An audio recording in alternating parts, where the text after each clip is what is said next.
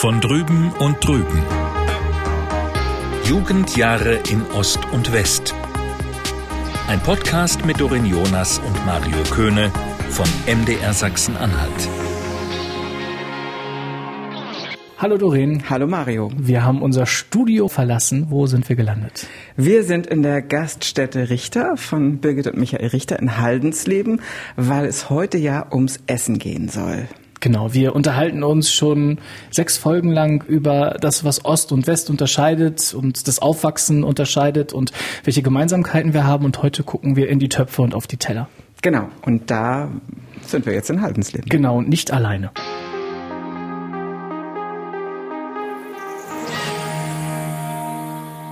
Wir sitzen zusammen mit äh, Birgit und Michael Richter. Ja, und das hat einen Grund. Ich habe auf meinem Schreibtisch eine Visitenkarte gefunden. Da steht drauf Michael Richter, Ökonom der sozialistischen Gastwirtschaft. Und ich dachte, wenn sich jemand mit DDR-Küche auskennt, dann musst du das sein, Michael, oder? Ja, äh, vielen Dank. Das kann durchaus sein. Diese Visitenkarte ist eigentlich das Ergebnis meines Studiums in Leipzig, wo ich in der Hotelfachschule drei Jahre lang Gastronomie studiert habe, was zu DDR-Zeiten doch zu sehr großer Zeit aus politischen und aus ökonomischen Zusammenhängen, die fachliche Seite kam da relativ kurz. Also hast du eher Marxismus, Leninismus pauken müssen? Ja, natürlich, selbstverständlich, was ja für die weitere Entwicklung der Gastronomie verdammt wichtig ist. Ich wollte gerade fragen, wie findet man denn Marxismus, Leninismus auf dem Teller wieder? Ja, wahrscheinlich in roter Soße. Ich weiß es nicht. Es war aber damals sehr, sehr wichtig. Aber dann bist du äh, ins Interhotel erstmal nach Magdeburg gegangen, ne? Ja, ja. Wir waren im, äh, im Interhotel Magdeburg, habe dort natürlich Koch gelernt, wurde dann, wie gesagt, zu dem Studium delegiert und bin dann anschließend wieder zurück ins Interhotel Magdeburg und habe dort mehrere Funktionen übernommen, von Restaurantleiter, Barleiter und was weiß ich alles. Da muss man ja schon fragen, da warst du doch in engem Kontakt zum Klassenfeind. Interhotel, das war doch für DDR-Bürger fast unerreicht.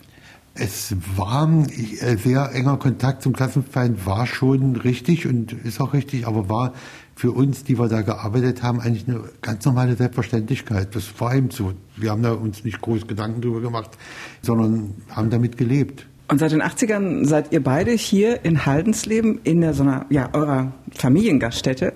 Und das Besondere ist ja, zu DDR-Zeiten gab es ja die Konsumgaststätten, die HO-Gaststätten, das waren ja so staatliche Häuser. Aber ihr seid die ganze Zeit privat geblieben. Wir waren, wir waren immer privat, darum hießen wir auch im Volksmund LPG die letzte private Gaststätte. Und das war so hier im Volksmund in Heinzheim so unser Spitzname LPG.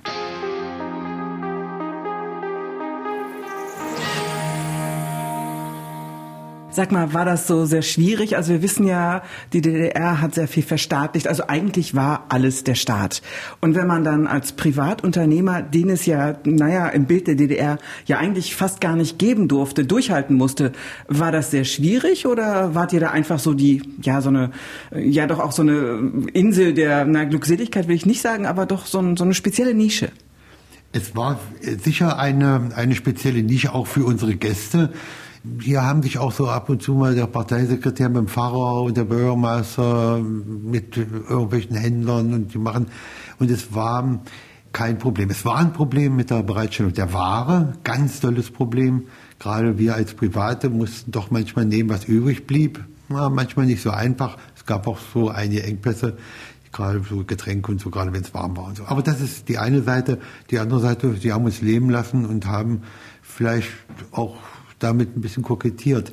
Wobei wir in Heinz leben, das darf man auch nicht vergessen, relativ viel private Leute hatten. Also viel private Geschäftsleute hatten. Warum, weiß ich nicht. Mario, sag mal, Engpässe bei Getränken, kannst du dir das vorstellen? Nein, das kann ich mir gar nicht vorstellen. Und ähm, das Emsland ist ja so ein bisschen das Heimatland des Korns. Also Behrensen ist ja so der bekannteste Name, den, äh, den man da, den man da bei diesen Spirituosen kennt. Und der hat halt, Behrensen hat halt auch seinen, seinen, seinen Stammsitz halt auch im Emsland. Und da gab es eigentlich immer gefühlt was zu trinken. Du muss ich aber sagen, äh, Behrensen war die eine Seite. Wir hatten zu DDR-Zeiten ja auch, auch Nordhausen. Nordhausen, genau. Und Nordhausen hat, war auch äh, ganz starker Lieferant, weil es gab zwei, drei Sachen, äh, da gab es keine Versorgungsengpässe. Bei Schnaps. Bei Schnaps und Bier hatten wir immer. Da gab es keine Engpässe. Aber Birgit, ich habe gehört, bei Bier, da musste man schon manchmal gucken, wenn man, bevor man es trinkt, ob es flockt, oder? Äh, wenn du Flaschenbier gekauft hast. Also hier vom Fass äh, hast du ganz schnell gesehen, wenn es trübe war, dann musste das Fass sofort abgesteckt werden und musste ein neues Fass dran gesteckt werden. Und äh, das war schon sehr oft. Äh, und wenn gerade mal die Sommermonate, wenn es sehr warm war, dann war das schon nicht einfach. Da musstest du wirklich aufpassen, dass du äh, deine Gäste ja auch versorgen konntest. Aber jetzt ist es ja gar nicht mehr so. Was ist der Unterschied zu dem Bier dann jetzt heute? Ich glaube einfach, dass äh, es heißt zwar auch immer nach dem deutschen Reinheitsgebot, aber äh, ich glaube, dass diese die Filteranlagen und so doch eine ganz andere sind, äh, wo das Bier heutzutage mit produziert wird. Und dann haben wir ja auch die äh, ganz andere Gerätschaften jetzt mittlerweile. Wir haben ein Bierfassvorkühler. Ja, kannten wir zu DDR-Zeiten gar nicht. Als der erste Monteur für den Dresenbereich aus dem Westen zu uns kam und das aufmachte, sagte mitten mal, oh Gott, wir, wie, oh Gott, wie kann man so arbeiten? Super. Dann fehlte für den einen Hahn einfach nur eine Dichtung und er sagte, er muss noch mal nach Herford. Sag, wie? Nee, mein Mann hat eine Kiste, da findest du bestimmt eine Dichtung. Also wir waren da schon sehr erfinderisch. Schnaps und Bier gab's immer. Und das heißt ja, dass im Osten viel, viel mehr davon konsumiert wurde als in Westdeutschland. Ist dem so? Ja, ja, äh, ja, ähm, ja, so. Nun äh, möchtet ihr auch sicher wissen, warum und weshalb ja. das, äh, ja, aber die Angebote der Freizeitgestaltung sicher zu DDR-Zeiten noch nicht so groß. Und dann ein Fakt war auch, dass die Gaststätte, die Kneipe, auch das im positiven Sinn, auch ein Treffpunkt war, um Geschäfte zu erledigen. Es gibt diesen wunderbaren Spruch, gehst du in Krug, wirst du klug, gehst du drumrum, bleibst du dumm. Also das heißt, wenn einer zu DDR-Zeiten dieser stetige Mangelwirtschaft mal Mauersteine brauchte, Sand brauchte oder ein bisschen Dachziegel brauchte, dann ist er in irgendeine Kneipe gegangen, da hat er schon einen gefunden, der ihm geholfen hat. Und äh, dann darf man auch eins sagen, dass es die Preise auf dem Gebiet in der Gastronomie doch durch die Stützung sehr, sehr günstig waren. Was war denn so ein Bier und ein Korn? Äh, also, also ein Korn war äh, 64 äh, Pfennig und ein Bier war je nachdem, was für ein Bier, 49 oder 51 Pfennig. Oder konnte man ja ganz schön. Das haben auch manche getan.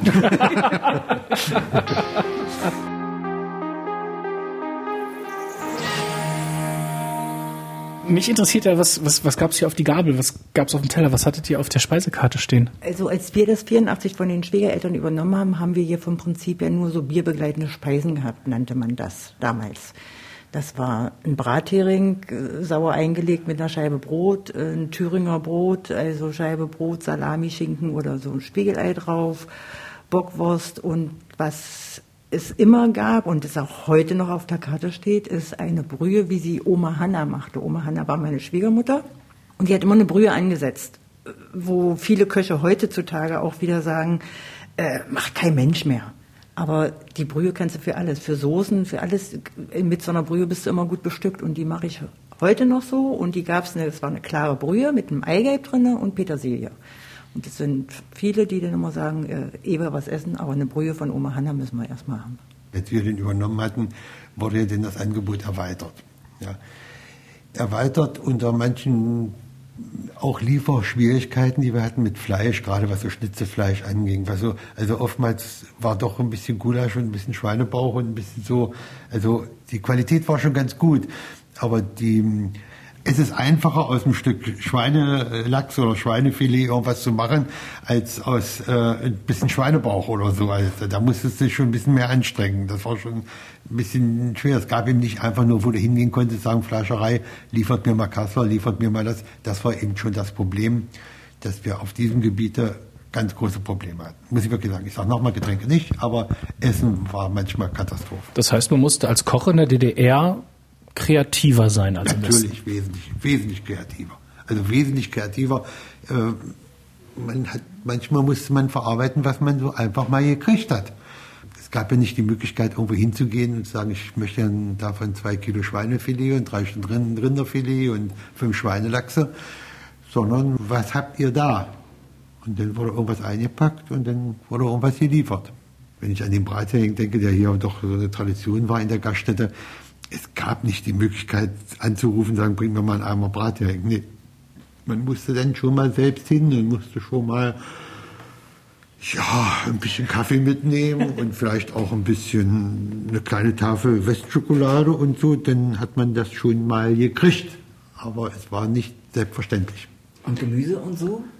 Also du hast sehr viel mit Kohlsorten und so. Es hört sich immer so, wenn du so alte Filme jetzt siehst, dann sag ich immer, war das wirklich so? Aber es war eben so. Man hat hier, was vielleicht gar nicht mal so verkehrt war, finde ich immer, sehr saisonal gekocht. Also es ist jetzt die Grünkohlzeit, da gab es dann eben unwahrscheinlich viel Grünkohlgerichte, weil das dann auch eben am Markt da war oder so. Also und ja, nachher schon sind wir ja doch weitergegangen, konnten schon äh, oder Veranstaltungen mit warm kaltem Buffet. Da hast du denn schon vorher eingekauft und hast das äh, gestapelt, damit du da auch was draus machen konntest, ja, weil um diese Jahreszeit hast du keine Tomaten mehr gekriegt. Und ein Rot auf dem Buffet sieht immer gut aus. Aber Tomaten gab es doch wirklich nur im Hochsommer, oder? Ja, natürlich. Nur zur Saison. Und das waren eben viele Sachen, die du wirklich nur zur Saison bekommen hast. Und so hast du dann auch gearbeitet. Ich sage mal, das, was wir jetzt an Küche machen mittlerweile, das ist dann aber auch erst nach der Wende passiert. Also aber, aber, aber Grünkohl, auch wie im Westen, bitte erst nach dem ersten Frost, oder? Natürlich, selbstverständlich. Selbstverständlich. Erst nach dem ersten Frost. Und darum ist das jetzt vielleicht ganz gut, dass wir jetzt vier Wochen zu haben müssen. Viele Leute hätten jetzt nach Grünkohl gefragt, aber woher soll der Frost kommen? also das größte Problem war wirklich die Mangelwirtschaft, das Beschaffen der Zutaten. Gäste kamen, das ist nicht das Problem. Jetzt ist das ein bisschen andersrum. Jetzt kommen die Gäste weniger und wir haben genug zu verarbeiten. Das ist der Unterschied vielleicht. Ähm, was gab es natürlich noch, das muss man auch mal sagen, es gab auch so die Ersatzteile und die, wenn irgendwie kaputt war, ich weiß, also war meine Heizung mal in den 80er Jahren kaputt, was wir da für Theater hatten, da muss man drei Tage zulassen, um, um Ersatzteil zu kriegen um irgendwelche Renovierungen zu machen, mussten Anträge gestellt werden. Und man musste sich auch manchmal irgendwas einfallen lassen, weil irgendwelche Leute kamen und haben gesagt, was machen Sie denn zum siebten Parteitag, äh, was haben Sie denn da für eine Aktion oder sowas. Aber nochmal so, so küchentechnisch. Du hast ja gesagt, man musste ganz viel zaubern, eigentlich aus nichts ganz viel machen, damit es zum einen gut aussieht, aber natürlich auch gut schmeckt. Was war denn da so der Renner? Also was war denn so ein Klassiker? Alles, was mit Kohl zu tun hatte ja, Schichtkohl, Kohlrouladen, das war so der, der Renner. Es gab denn so viele Sachen, die improvisiert wurden, wie das Jägerschnitzel, äh, was vielleicht typisch typisch für die für die DDR-Zeit war. Aber total typisch. So, wo, den, wo den eben ein paniertes ähm, Jachtwurst mit äh, Nudeln und Tomatensauce, das war eben, ja, das gab's eben, das gab's eben überall. Das gab's in, in Kindergärten, das gab's in Krankenhäusern, das gab's in Gaststätten, das wurde eben gegessen und war auch so bekannt. Es äh, wurde auch viel hm, vorgeschrieben, wie es nicht sein durfte. Das durfte man auch, das soll man auch mal nicht vergessen. Es gab doch zu unserer, zu DDR-Zeiten dieses Steak-Würzfleisch. Mhm. Steak au four. Ja, genau. Also das heißt, also ein Schweinesteak mit äh, Würzfleisch oben drauf. Und dann kam auf einmal die Anweisung, es darf nicht mehr Fleisch auf Fleisch serviert werden, weil wir einfach nicht so viel hatten. Also dann musste das runter von der Karte. Dann gab es eben entweder Würzfleisch oder das Schweinesteak. Die Sache mit, den, mit dem Kännchen Kaffee. Es gab also auch zu DDR-Zeit die Anweisung, es dürfen, weil die, die Produktion von, von Kaffee sehr mangelhaft war und in Vietnam die Geschichte, das hat, ist noch nicht ganz so entwickelt, die Belieferung mit Kaffee, wurde einfach von heute auf morgen beschlossen, es wird nur noch Tasse Kaffee verkauft. Das 99,9 Prozent angesagt, ja, bringen Sie mir nach der Tasse noch eine Tasse statt ein Kännchen. das haben wir nicht ganz so bedacht. Also der, ich glaube, dass der, der Verbrauch von Kaffee nicht wesentlich weniger geworden ist.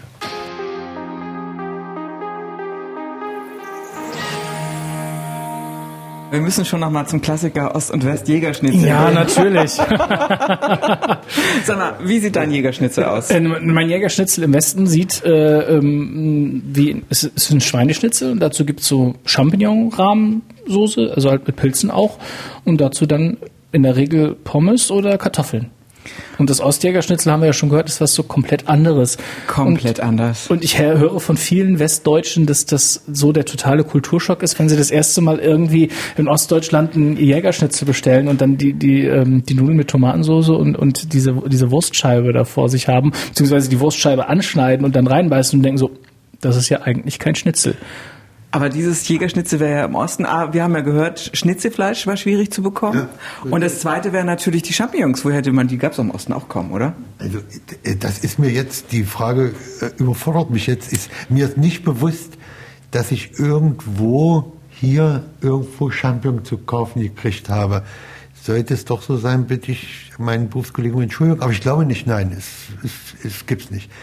Ja, Kulturschock, Leute, das sind vielleicht, wir haben noch viele so eine Sachen wie Bräuler oder wie Hähnchen oder wie. Äh, Na gut, aber wenn so. ich einen Bräuler bestelle, bekomme ich ein halbes Hähnchen. Den Begriff, ja, das, das, ist dasselbe. Ja, ne? Der ist ja schon ziemlich ja, eingedeutscht so. Ja, ja, also Jägerschnitzel, gut, ich ich verspreche dir. Ich also wir können auch gerne aus dem Kulturschock eine große Überraschung machen, ja, wenn wir uns darauf einigen ja, okay, wollen. Ja, ja, ja, ja, ne, Aber es ist halt so, so der, für mich so, so am Bild so der krasseste Unterschied. Auch Würzfleisch.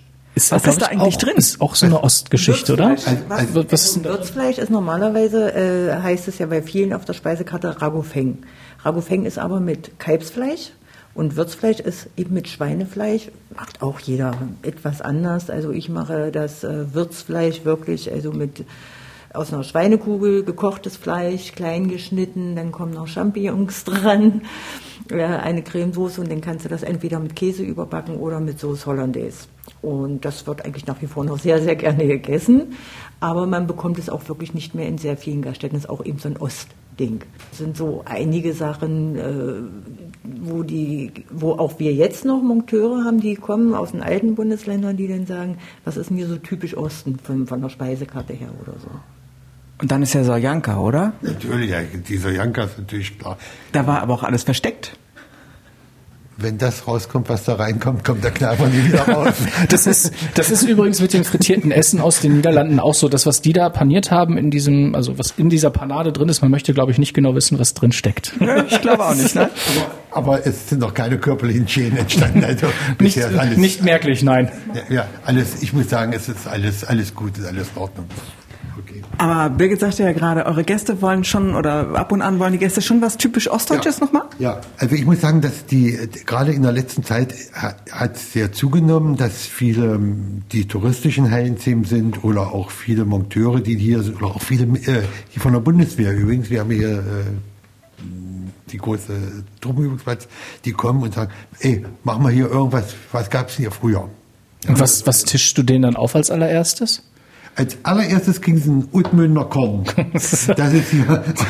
was, was, also was hier aus Hallensleben sozusagen. Hier, hier, hier vom Nachbardorf gibt also eine Firma, die, äh, eine Brennerei, die immer noch so mit Trichter und macht in Utmünder mhm. Korn und Kräuter.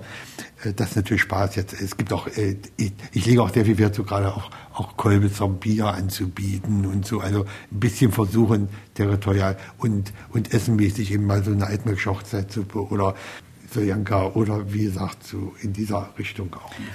Also ein Jägerschnitzel, so ein richtiges Jägerschnitzel im Osten? Haben, ja, haben wir nicht auf der Karte. Ich muss dir sagen, äh, vielleicht sollte der heutige Tag dazu dienen, mal wieder auf die Annalen zurückzugehen.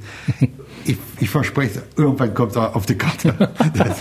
also, aber Birgit sagte, ihr macht doch ab und an so, so Aktionen, ja, wo man ja. sagt, so heute so das DDR-Gericht ist da. Oder ja, ja, natürlich. Das mal, es, es gibt auch so bei, bei vielen Veranstaltungen, Buchlesungen oder irgend sowas, wo so auch Bezug genommen wird auf, auf, auf irgendwie alte DDR-Themen.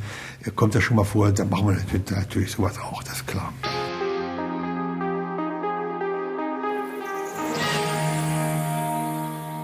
Und ähm, es war ja auch Essen gehen zu DDR-Zeiten. Ich glaube, so eine so eine Suppe kostete 75 Pfennige oder so. Nicht im Interhotel war es natürlich. Das kostete ja mehr. Ja. Das kostete auch nicht so viel Geld, oder? Ja, es war aber gut. Der Verdienst war ja auch weniger. Das war, aber es, Essen gehen war mehr solche Aktionen fürs Wochenende. Wir gehen mal am Wochenende gut essen. So und dann wurde eben auch in Objekten gegangen die auch vom, vom Angebot ein bisschen breiter aufgestellt waren, wie, wie wir. Wir waren ja doch hier auch eine, doch mehr eine Kneipe. Ist ja nicht negativ, es hat ja auch was, eine positive Ausstrahlung. So war das im Prinzip doch, dass sie sagen, wir fahren da macht ruhig zum Essen oder gehen doch in etwas bessere oder hochpreisigere Kneipen oder Gaststätten. Und wir waren ja vorhin bei der Speisekarte. Du hattest mir vorher schon mal erzählt, es gab auch Past Nee, warte mal. Professoren. Professorentoast. Was war das nochmal genau? Ja, Professorentoast gab es natürlich in, in Objekten, von denen wir zum Schluss sprachen, mit den etwas hochpreisigeren Sachen. Eine Scheibe Toast und äh, da gab es Kochschinken drunter und dann gab es einen Ananasring und dann mit Käse überbacken. Das war der Inbegriff. Also das war, das war schon was. Toast Hawaii im Westen. Genau. Toast Hawaii im genau. Westen, ja. ja, ja. So war das, aber Professorentoast hieß das bei uns, weil nach Hawaii durften wir nicht. Das, das war etwas eingeschränkt. Naja, und Ananas gab es ja auch selten, oder? Ganz, ganz, ganz selten. Also äh, frisch eigentlich kaum. Kann ich mich nicht dran entsinnen. Gar nicht. Gar Also nicht. die hast du nur Büchsenware bekommen und die aber nur im Delikata. 18 Mark, glaube ich, ne? Kann ich jetzt nicht so genau sagen, aber so war das auch mit den Champignons. Also du hast Champignon-Büchsen bekommen, äh, aber im Delikata-Geschäft. Und das war dann schon sehr hochpreisig. Um das einzukaufen, äh, hättest du also in einer Gaststätte gar nicht verkaufen können. Aber so, so Schnitzelpreise, wenn ich hier früher einen Jägerschnitzel gekauft hätte zu DDR-Zeiten, 4 Mark 90. Wenn es in der, in der Gaststätte ver- Ja, ja, ja, natürlich. Ja, ja. ja.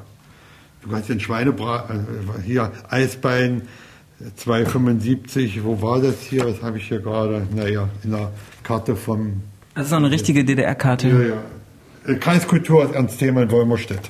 Naja, das war ja schlimm.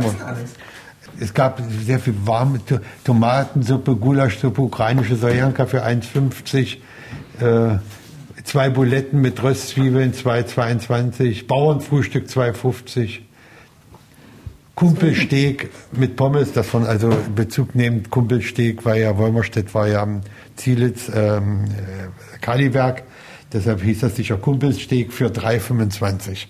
Also und dazu musst du ja sagen, dass es überall in der ganzen DDR dieselben Preise gab. Es gab also eine, eine, eine Eingliederung der Gaststätten in eine Preisgruppe. Äh, Das ging von 1 bis S plus. Und wir hatten Preisstufe 2, mehr durften private Gaststätten nicht haben. Aber sag mal, Mario, gehörte zu dir, äh, zu, zu deinem Großwerden so Essen gehen ganz normal dazu oder eher nicht? Äh, Wir haben es tatsächlich eher selten gemacht. Wir sind wirklich selten essen Also gegangen. auch so wie Michael erzählt hat, eher am Wochenende, sowas Ja, wenn Besonderes? überhaupt mal. Wenn Zu, zu, ganz, zu besonderen Anlässen sind wir mal essen gegangen, vielleicht zweimal, dreimal im Jahr. Und äh, dann war es tatsächlich auch immer was Besonderes, ja. Und dann ging es meistens, also wir haben, glaube ich, nie wirklich deutsche Küche, sondern dann jugoslawisch sind wir gewesen, griechisch natürlich ähm, und, und sowas. Und das war dann tatsächlich so, ich weiß nicht, wie es wie es in der DDR war, ob das öfters war, ob man da öfter essen gegangen ist. Alleine, wenn ich mir die Preise hier auch schon angucke, die ja deutlich günstiger waren auch. Ja, man hat ja weniger verdient, ne?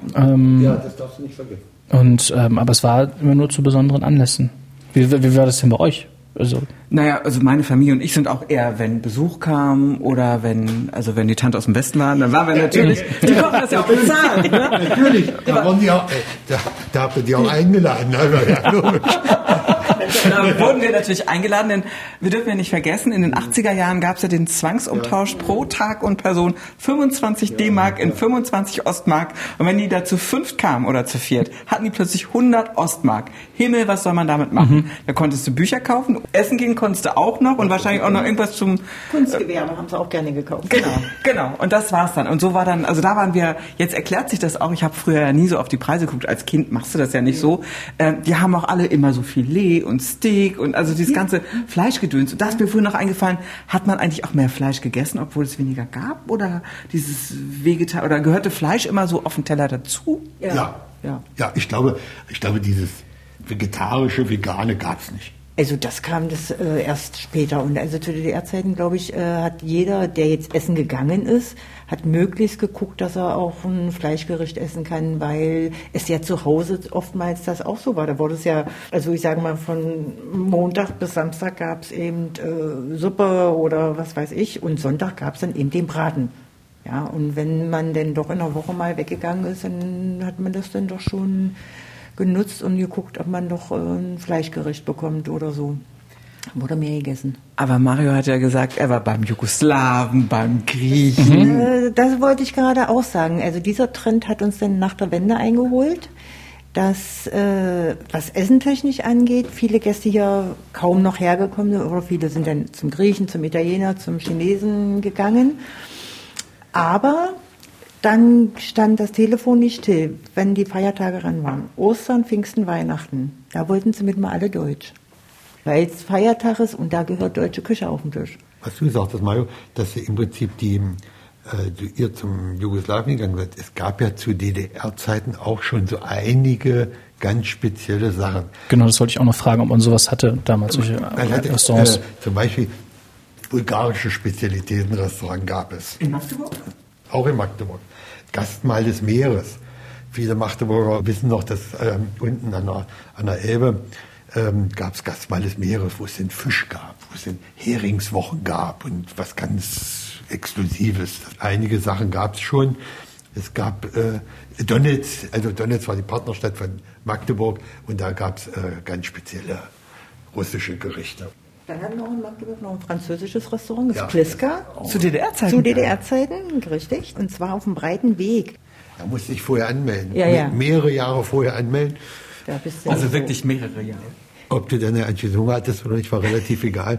Und dann wurdest du an einen Tisch gesetzt und dann gab es so ganz spezielle Sachen wie, ja, Wachteleier. Wachteleier. Aber das habt ihr gemacht, ja? Ja, ja, ja, Natürlich, das haben selber, das natürlich. muss man auch mitmachen.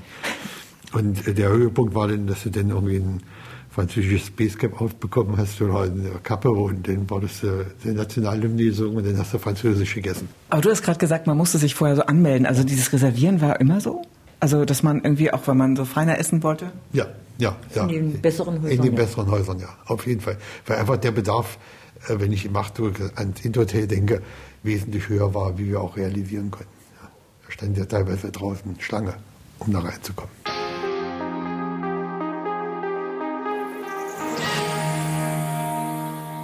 Und sag mal, war die DDR-Küche, du hast es ja vorhin schon so ein bisschen angedeutet, dass man regional, saisonal gekocht hat.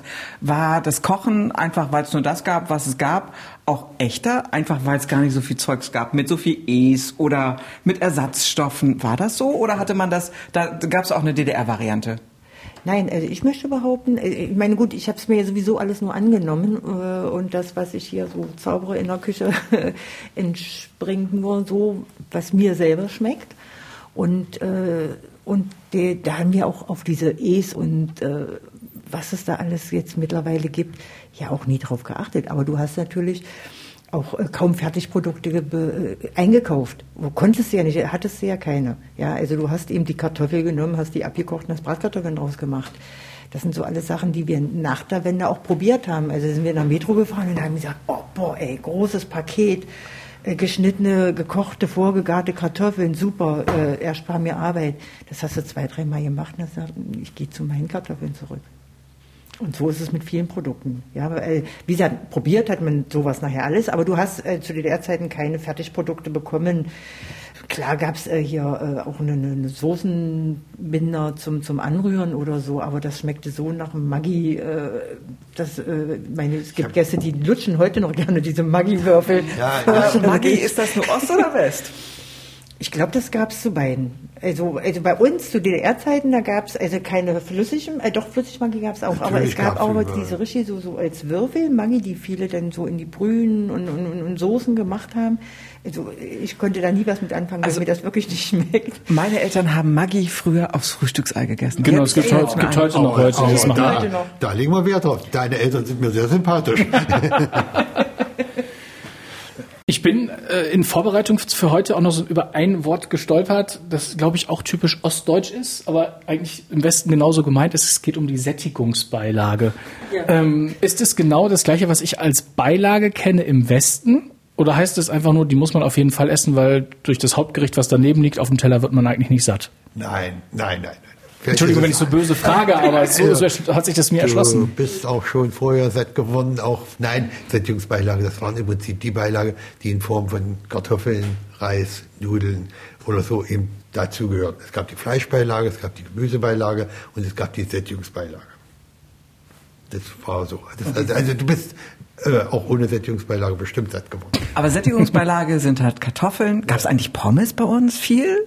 Pommes gab es, in den guten Häusern gab es Pommes. Und ich weiß, als ich in den 70er Jahren angefangen habe, Koch zu lernen, musste ich noch Pommes mit der Hand schneiden. Und ähm, das war nicht einer der schönsten Arbeiten, die die gemacht hat. Also wirklich mit, mit dem Messer oder mit so einem Stampfer auch? Nein, Gibt's ja mit dem mittlerweile Messer. Auch schon. Okay. Stampfer war nachher in dem zweiten Lehrjahr. Da sind schon etwas, etwas weitergekommen. Wie sich doch die Zeiten ändern, dass es Pommes nur in besseren Häusern gab. Heute Ja. ist es ja eher verpönt. Ne? Also Ja, ja, das ja. wäre nämlich jetzt auch meine Frage gewesen. Also was bei uns ja auch immer sehr verbreitet war und ja auch heute auch noch verbreitet ist, ist ja die ich nenne es jetzt salopp, Pommesbude, wo man mal eben ranfährt und sich eine eingepackte Pommes und eine Currywurst holt und mitnimmt und dann zu Hause essen kann. Gab es sowas auch früher? Nein. Eigentlich nicht, Gar ne? nicht, gar nicht. Es gab die Möglichkeit, ich kann mich entsinnen, im Rasthof Börde, das war also an der, an der A2, ähm, da gab es irgendwie die Möglichkeit, wo wir mal mit den Kindern hingefahren sind und dann gab es eine Portion Pommes und dann haben sich sechs Kinder eine Portion Pommes geteilt. Aber so offiziell so in der Stadt oder so eigentlich kann ich mich Gar nicht. Und wenn man hier was gegessen hatte, so mal eben auf die Schnelle, also wie Po- Currywurst Pommes oder so, dann war das eher eine Bockwurst, ne? Gut, richtig. Ja. Ja. Dann war es äh, Bockwurst, Wiener Würstchen. Das war eigentlich immer so äh, das Schnelle nebenbei. So. Und Grilletta.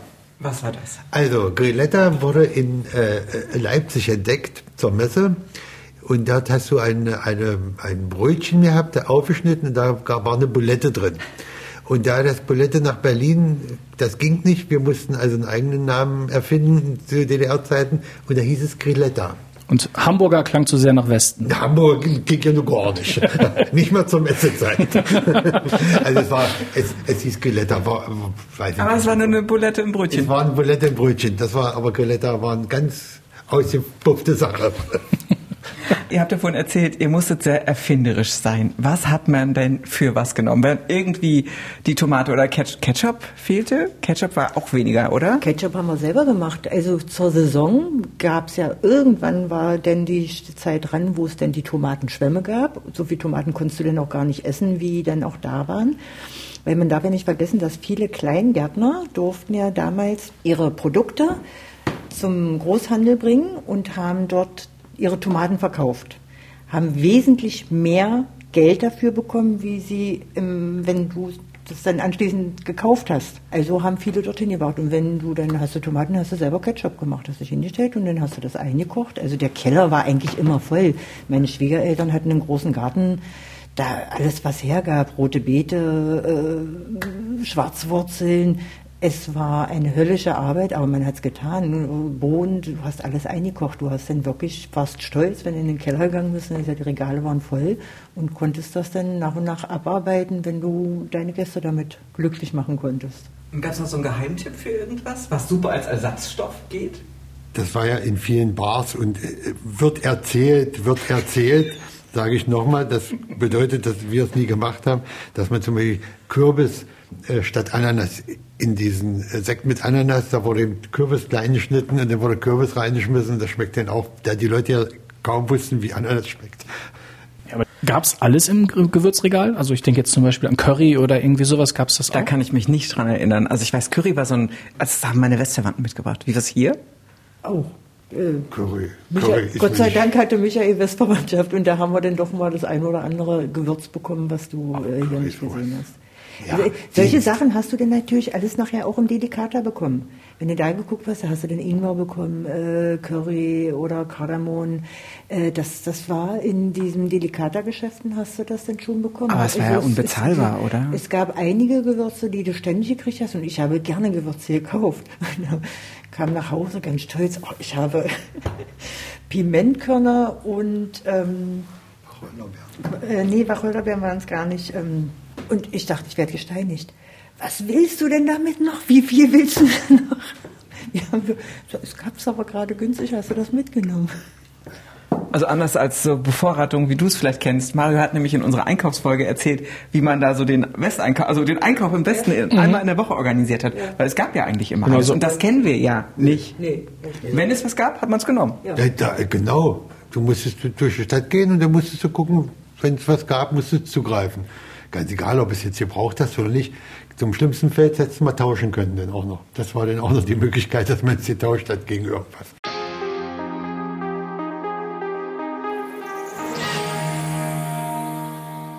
Wie war denn das mit äh, Tiefkühlkost? Also sowohl zu Hause als auch, als auch in der Gastronomie. Es gab die Möglichkeit, Tiefkühlkost oder Sachen einzufrieren. Das gab es schon. Also in, in den in guten Häusern wie das Indotel und so, wir hatten schon unser Tiefkühltruhe, das war schon alles da. Jetzt kommen wir zu den kleinen Objekten, wie es hier in unserer Gaststätte war. Es gab sowas, gab es nicht. Zu DDR-Zeiten hatten wir das nicht, dass wir eingefroren haben. Eine Tiefkühlpizza hätte ich jetzt nicht im Kühlregal gefunden. Nein, Nein. nein. Überhaupt Pizza war schwierig. Pizza? Pizza gab es nicht, oder? Ist mir nicht bewusst. Pizza, Ist mir gar nicht bewusst. Ist mir, also, es gab ja auch keinen Italiener zu, zu DDR-Zeiten oder, oder Pizzeria oder sowas gab es nicht.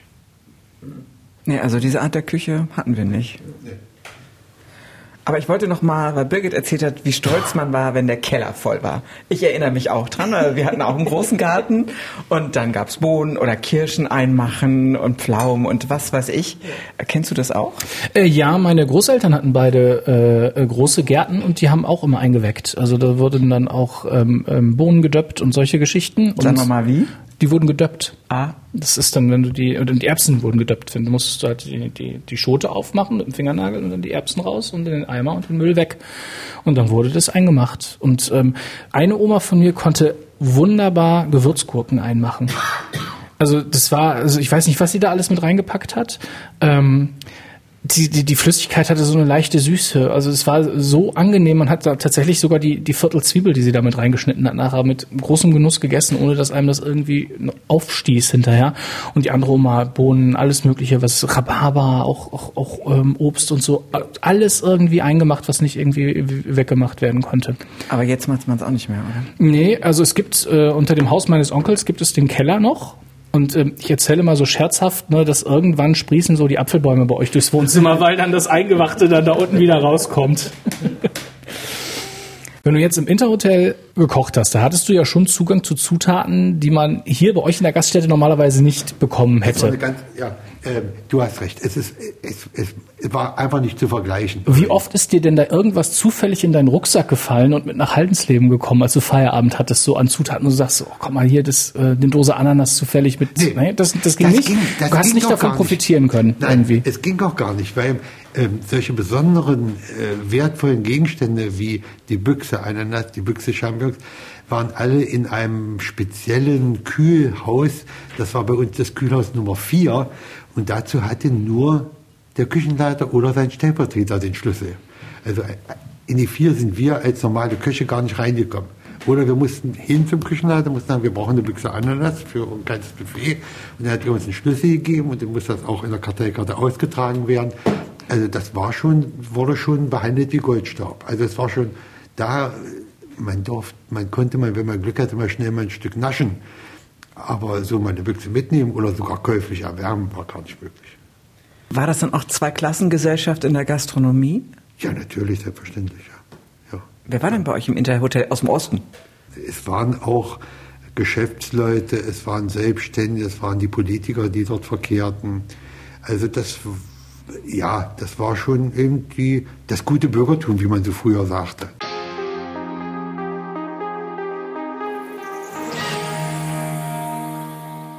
Und vermisst ihr irgendwas an DDR-Küche?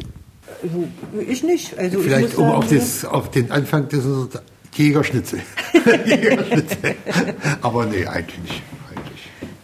Nein, wir haben ja auch noch Kleinigkeit, wir haben uns so gesagt, wenn wir jetzt schon die ganze Zeit hier jetzt von Essen und so reden und von DDR-Küche, dann habe ich natürlich auch gesagt, werde ich euch nachher noch ein DDR-Essen kredenzen. Ich hoffe, ihr habt noch etwas Zeit. Immer. Muss natürlich durch. Ich hoffe, es ist kein Vegetarier am Tisch. Äh, und da habe ich heute vorbereitet die äh, ja doch sehr bekannte Kohltorte. Okay, Sagt ich bin gespannt. Nee. Mir sagt es nichts. Das ist so Schichtkohl, oder? Richtig, ja. Viele kennen es unter Ah. Schichtkohl Hm? oder Kohlroulade. Das ist jetzt wirklich nur so, bei uns war es das immer eben, stand es unter Kohltorte. Und das ist dann äh, vom Prinzip her Weißkraut, gehacktes, Weißkraut, gehacktes und das ein bisschen zubereitet. Und dann sollte er hier nicht mit knurrendem Magen rausgehen, wenn er schon so viel über Essen gehört hat. Die Börde-Lasagne, würde ich fast sagen. Müsst aber essen, was auf den Tisch kommt.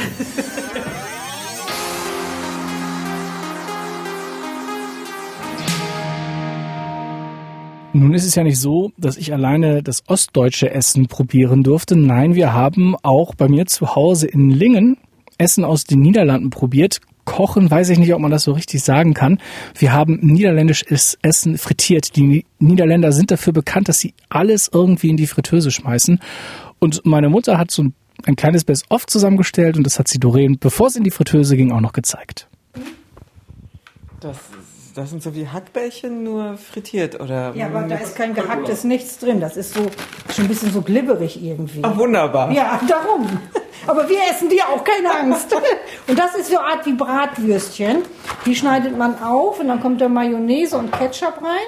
Okay. Und dann kommt da Zwiebel mit drauf. Man kann Röstzwiebeln nehmen, aber wir nehmen immer äh, richtige Zwiebeln.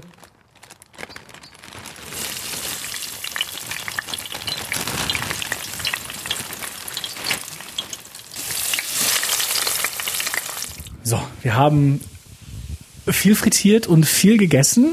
Frage von dem Wessi von der niederländischen Grenze an den Ossi. Wie war's? Ich brauche jetzt einen Schnaps. Es war schon sehr interessant, aber natürlich alles mega frittiert und schon sehr speziell. Interessant, so speziell und wahnsinnig fett. Also für Schnaps bist du natürlich im Emsland an der richtigen Adresse. Ähm, interessant, es hat ja aber auch geschmeckt, weil interessant klingt immer so, es schmeckt mir nicht, aber ich muss freundlich sein. Nein, nein, also es hat schon geschmeckt, aber ich werde selber nie kaufen. Also vielleicht, wenn man sagt, so man ist jetzt in den Niederlanden oder so, dann dann mache ich das, weil weil es so, so typisch ist, ne? Aber ich finde Pommes auch ganz lecker. So Pommes pur, das würde auch reichen. Und wenn es Anmerkungen gibt, wenn ihr Fragen habt, dann bitte schreiben an drüben at mdr.de und das drüben mit. UE. Von drüben und drüben ist eine MDR Sachsen-Anhalt Produktion zu finden auf mdrsachsenanhalt.de, Apple Podcasts, Spotify und fast überall da, wo es Podcasts gibt. Jede Woche eine neue Folge, immer dienstags.